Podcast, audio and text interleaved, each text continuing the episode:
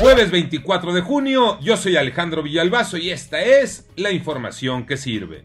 La promesa salió desde Palacio Nacional. Para el 2022, la línea 12 del metro estará funcionando en su totalidad y con seguridad. Para el caso de Iztapalapa, para el caso de Tláhuac, para el caso de Chalco, de todos los que usan esa línea, ya este, se está haciendo toda la revisión, ya comenzó los trabajos de revisión. Eh, yo soy aval para que en un año estemos eh,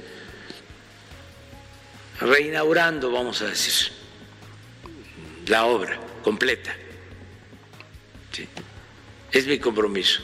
El presidente dijo que deja empeñada su palabra de que la línea 12 funcionará bien. Lo que todavía no se dice es si será reconstruida total o parcialmente.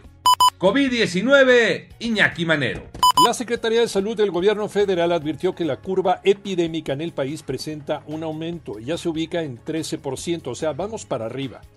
Esta es la muestra. Hubo 342 muertos más en 24 horas. Llegamos a 231.847 decesos. Además se reportaron 4.963 nuevos contagios. La cifra total ya alcanza 2.487.747 personas infectadas por el virus SARS-CoV-2.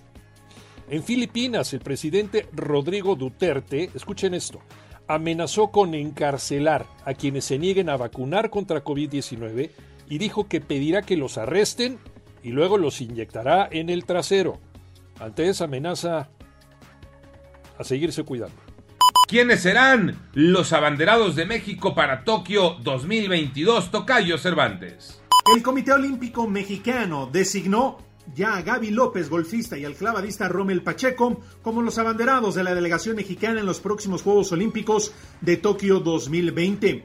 El caso de Gaby López debutó en los Olímpicos en Río de Janeiro en el 2016, campeón en Orlando, Florida en el 2020, entre otros logros importantes en su carrera. Por su parte, Rommel Pacheco, quien compite en la prueba de clavados trampolín de 3 metros individual y sincronizados, ha sido medallista en campeonatos mundiales, Copas del Mundo, Series Mundiales, Juegos Panamericanos, Centroamericanos y también del Caribe. Ellos serán los representantes en la ceremonia de inauguración de nuestro país. Yo soy Alejandro Villalbazo, nos escuchamos como todos los días de 6 a 10 de la mañana, 88.9 y en digital a través de iHeartRadio. Pásenla bien, muy bien, donde quiera que estén.